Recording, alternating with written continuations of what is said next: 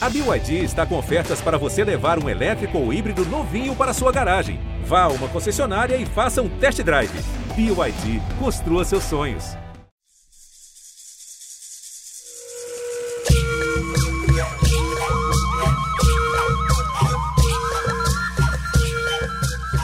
Olá, eu sou Célia Chacriabá, do povo Chacriabá, do bioma Cerrado, lá do estado de Minas Gerais.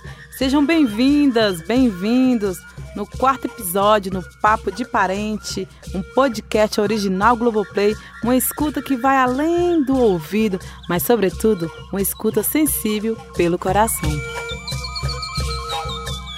E se você está chegando agora, fica à vontade aqui conosco e deixa eu te explicar como funciona a nossa caixinha de perguntas. A cada semana, a gente escolhe um tema para tirar todas as dúvidas em relação à cultura dos povos originários do Brasil. Já teve por aqui a conversa sobre o que é ser indígena no Brasil, sobre o poder das palavras, sobre o poder na política. E hoje eu te convido para entrar em campo, para entrar em quadra, para entrar nas águas.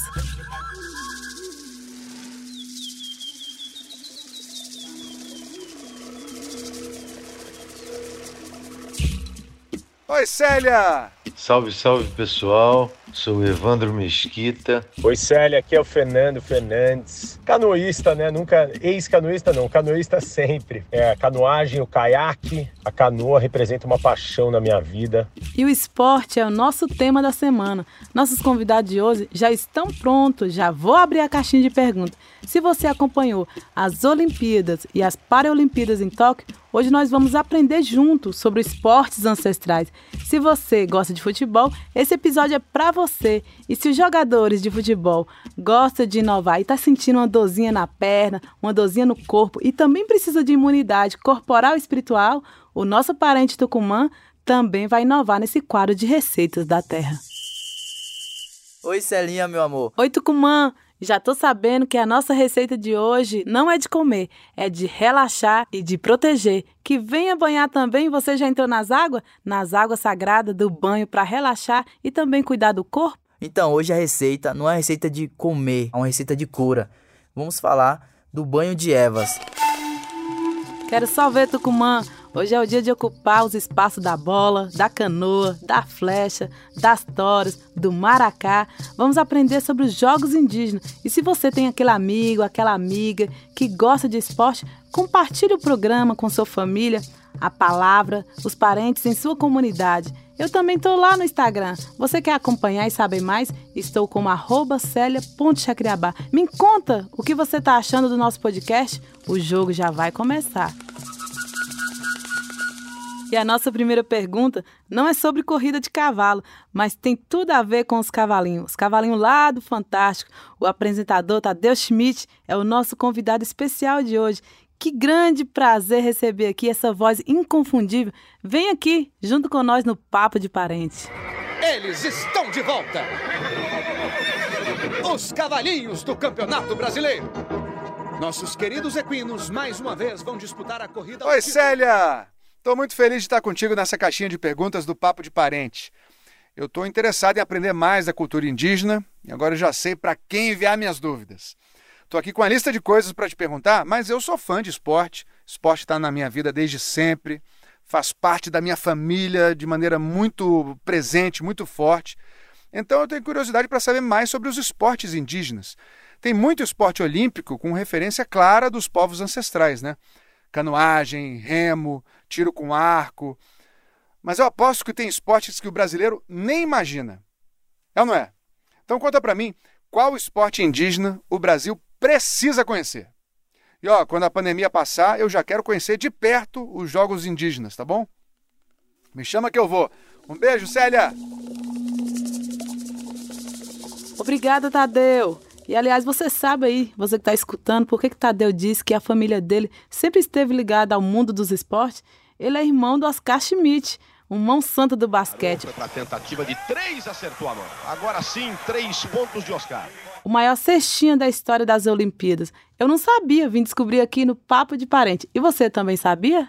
Tadeu, e você está mais que convidado. Nós queremos muito que superamos essa guerra respiratória da pandemia e que no próximo ano teremos Jogos Indígenas. Você é convidado especial. E aí, será que você vai receber o convite ou aceitar o convite também de narrar os Jogos Indígenas junto conosco? E vocês que estão tá ligadinho aqui conosco, os Jogos Indígenas foi criado em 1996, numa iniciativa muito importante também que reuniu também presença dos povos indígenas.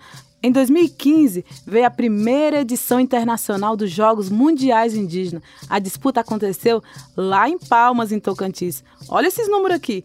Foram 23 povos brasileiros e mais 24 países também participaram com a gente. No total, 1.800 atletas. Você também sabia dessa diversidade das modalidades indígenas? Aliás, respondendo à pergunta do Tadeu, o esporte indígena que o Brasil precisa conhecer é a corrida de tora. Mas como eu sei que quem é bom nisso são nossos parentes chavantes, eu vou chamar o nosso convidado, editor também do Papo de Parente, Christian Wariu, que vai falar para você como funciona a corrida de tora, Christian. Oi Celinha, oi Tadeu, que alegria falar da corrida de tora para vocês, um esporte que é tão especial para o meu povo, o povo chavante, mas que é praticado também por outros povos como os Timbira, Caiapó, Funiô e os Craô, que vivem principalmente no estado do Tocantins, onde acontecem os Jogos Mundiais Indígenas que você comentou, Celinha. Para começar, vale dizer que a corrida de tora é para quem tem braço, costas e cabeças fortes é a demonstração perfeita da união entre corpo e mente. A grande maioria das toras é confeccionada pelos homens com tronco de buriti, uma árvore bem grande que pode chegar a 30 metros de altura. O objetivo é passar a tora entre os membros da equipe até completar duas voltas completas num circuito estabelecido. Precisa de muita união e sensibilidade para entender que horas o seu companheiro de equipe está cansado chegar do lado e fazer a troca da tora do ombro dele para o seu e seguir correndo. Entre os chavantes, a prova é apenas para os homens, apesar das mulheres ultimamente aderirem à modalidade. Cada etnia tem sua forma de fazer a tora, tipo madeira, tamanho e peso. E nos Jogos Mundiais Indígenas, por exemplo, isso foi respeitado. Cada um trouxe as suas toras de madeira de casa. E se você está se perguntando o que, que significa tora, perguntar a um indígena o que significa as toras da corrida de toras é o mesmo que perguntar a um jogador de futebol ou torcedor de futebol o que, que significa a bola. A origem da corrida vem dos rituais, festas tradicionais e esportivas. É por isso que é uma atividade muito especial. Agora, Tadeu, eu fiquei imaginando e sonhando com você narrando junto com os cavalinhos do Fantástico, na corrida de toras. Já pensou? Vai ser demais. Obrigada, Christian, por ensinar aqui também sobre esse esporte, essa modalidade de corrida de tora, super importante para seu povo chavante. E agora, dos campos e das pistas, agora a gente vai para a água. É hora de falar de canoagem no Papo de Parente. Se você também virou à noite, às madrugadas, para ver os brasileiros na Paralimpíadas em Tóquio, você deve conhecer também Fernando Fernandes, comentarista da Globo. Aliás, não foi a primeira vez, ele também participou da segunda edição do Big Brother Brasil. Fernando, mais uma. Vamos mostrar a família mais uma vez. A família do Fernando. e também é tetracampeão mundial de paracanoagem. Bem-vindo, Fernando Fernandes. Oi, Célia, aqui é o Fernando Fernandes e sei que a canoa faz parte da cultura indígena. Sei o quanto é importante esse instrumento para todos os indígenas. Mas na verdade eu gostaria de saber um pouco mais. Além do transporte, para que que utilizavam as canoas?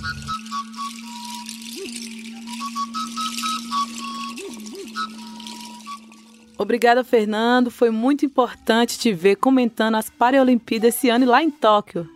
E você tem toda a razão, a canoa faz parte sim da história dos povos indígenas originários.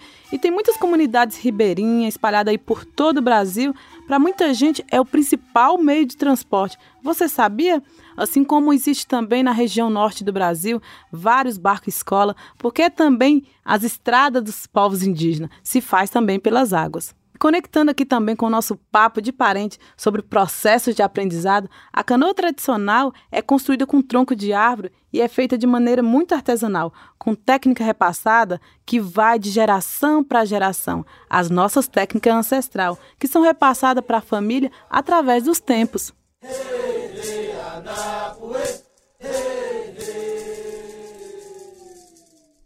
Nos Jogos Indígenas, a canoagem é disputada nos rios, em águas abertas, e sempre em dupla.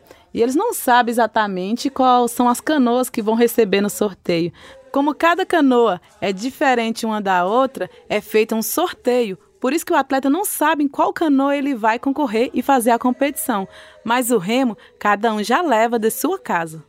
E você deve estar curioso, mas por que sorteio? Porque as canoas são feitas de maneira artesanal. Vai ter algumas mais leves, algumas mais pesadas, mas aí também vai questão de sorte. Por isso que é importante levar o seu remo, que aí você também já terá como estratégia de competição. Já que o Fernando pediu uma história antiga, eu vou trazer a história da origem do povo tucano. A história diz que os primeiros ancestrais partiam numa viagem pelo rio Amazonas, Negro, Valpés. Eles viajaram no vento de uma gigantesca cobra-canoa. Foram parando em várias comunidades e adquirindo poderes de conhecimento, até chegar no Rio Negro, onde o povo tucano estabeleceu então a canoa. A canoa está no imaginário não somente do povo tucano, mas de vários povos indígenas. A canoa, para nós povos indígenas, também é casa. Fernando, e aí? Você já conhecia a história da cobra canoa? E você que está me ouvindo, é uma ótima história para contar para seus filhos e as suas crianças. Além da canoa, outra coisa que os parentes indígenas adoram é o futebol. E eu vou receber aqui agora na nossa caixinha de pergunta um carioca que ama futebol, mas que também ama a cultura dos povos indígenas originários do Brasil. Evandro Mesquita. Muito bem-vindo, Evandro, aqui no nosso podcast Papo de Parente. Oi, Célia. Bom estar aqui com vocês no Papo de Parente. É ótimo esse programa para a gente tirar dúvidas e aprender sobre os povos indígenas. Eu já tive no Xingu, fiz uma música chamada Assim Falou Sapaim.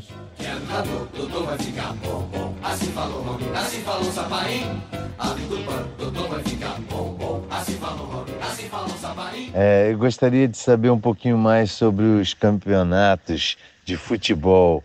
Eu sei que é uma paixão dos índios. Como é esse campeonato entre as aldeias? Podia falar um pouquinho? Valeu, obrigado. Oi, Evandro, você tem toda razão. O futebol é muito popular em todas as comunidades indígenas. No Xingu, em outros territórios indígenas, muitos indígenas disputam torneio amador. Tem também o time feminino IVE Futebol Clube, que disputa as competições lá em Manaus. IVE significa gavião na língua sateremaué. O campeonato de peladas do Amazonas tem mais de 10 times femininos na disputa. O futebol também está nos Jogos Indígenas, assim como eu conversava agora há pouco com o Tadeu, tanto no masculino como no feminino. As regras são as mesmas que a gente vê aí no campeonato de futebol. A diferença é o tempo de duração. Por exemplo, os homens jogam dois tempos de 20 minutos e as mulheres jogam dois tempos de 15 minutos. Aliás, muitos jogadores que já jogaram na seleção brasileira são de origem indígena. Garrincha, por exemplo, bicampeão mundial da seleção brasileira, o que ninguém conta é que ele é descendente do povo funiô lá do litoral de Pernambuco. Paulinho, campeão pelo Corinthians, que jogou na Copa do Mundo de 2018. Ele é do povo chucuru, também de Pernambuco. E o primeiro time do Brasil indígena é o Gavião KTG, que disputa o campeonato lá no Pará.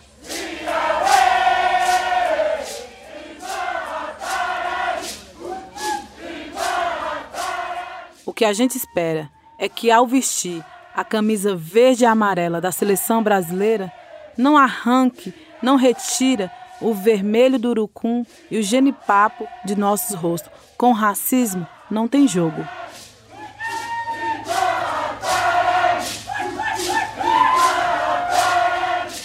Já que estamos falando de esporte, no quadro Receitas da Terra, nosso companheiro Tucumã preparou uma receita mais que especial, para o corpo e para o espírito, que é o banho de ervas. Esse é o Receita da Terra, onde você aprende sobre a cultura e culinária tradicional indígena. Hoje a nossa receita não é de comer, mas é de se alimentar a alma, o espírito. É uma receita de cura. Vamos fazer hoje o banho de ervas. Papel e caneta na mão é uma boa receita que você não pode perder nenhum detalhe, então venha comigo. Se você é um esportista de final de semana ou de todos os dias, essa receita foi feita para você, pode ter certeza, viu? E quem me ensinou essa receita foi minha avó, Dona Mirinha Pataxó, ela que me ensina tudo sobre a vida. Não poderia faltar os nossos medicamentos ancestrais, né?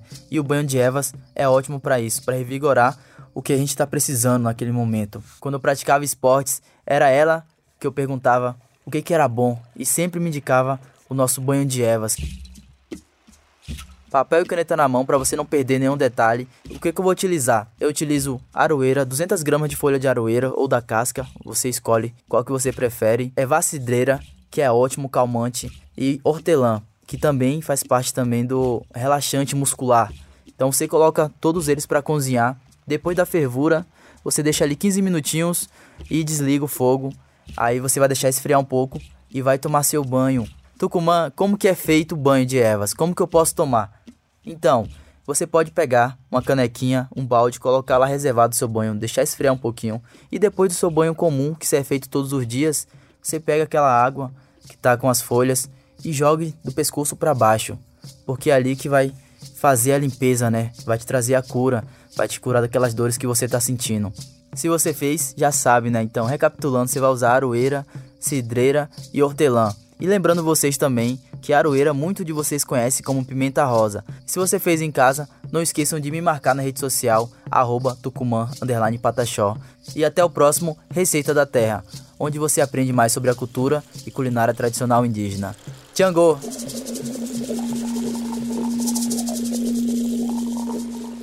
Muito obrigada, Tucumã, pela receita que alimenta não somente o corpo, mas que lava também a alma aí no mundo dos esportes. E você que ouviu até aqui, muito obrigada de coração. Vai lá no meu Instagram, no arroba Célia.chacriabá e me conta o que, você está achando do primeiro podcast com a apresentação indígena na Globoplay. Na próxima semana, a gente continua com muita alegria e confraternização, porque nós somos um povo que resiste pela força do cantar. Antes do Brasil da coroa, existe o Brasil do cocar. Esse foi o quarto episódio do Papo de Parente, um original Globoplay. O podcast é uma realização da Vende Áudio, com direção criativa e produção de Letícia Leite. A montagem deste episódio foi de João Feitosa, a mixagem é de Vitor Coroa, o roteiro é de Rodrigo Alves, a pesquisa é de Camila Barra e a trilha sonora original é composta por Dijoena Ticuna. As vozes de Célia e Tucumã foram gravadas por Pedro Miranda no estúdio Naquele Lugar. Nesse episódio, a gente usou áudios da TV Brasil, da WPA Sports, da TV Globo e do Instituto Socioambiental. Eu sou Cristian Ariu e apoiei a edição e finalização deste episódio. O Papo de Parente volta na semana que vem. Até lá!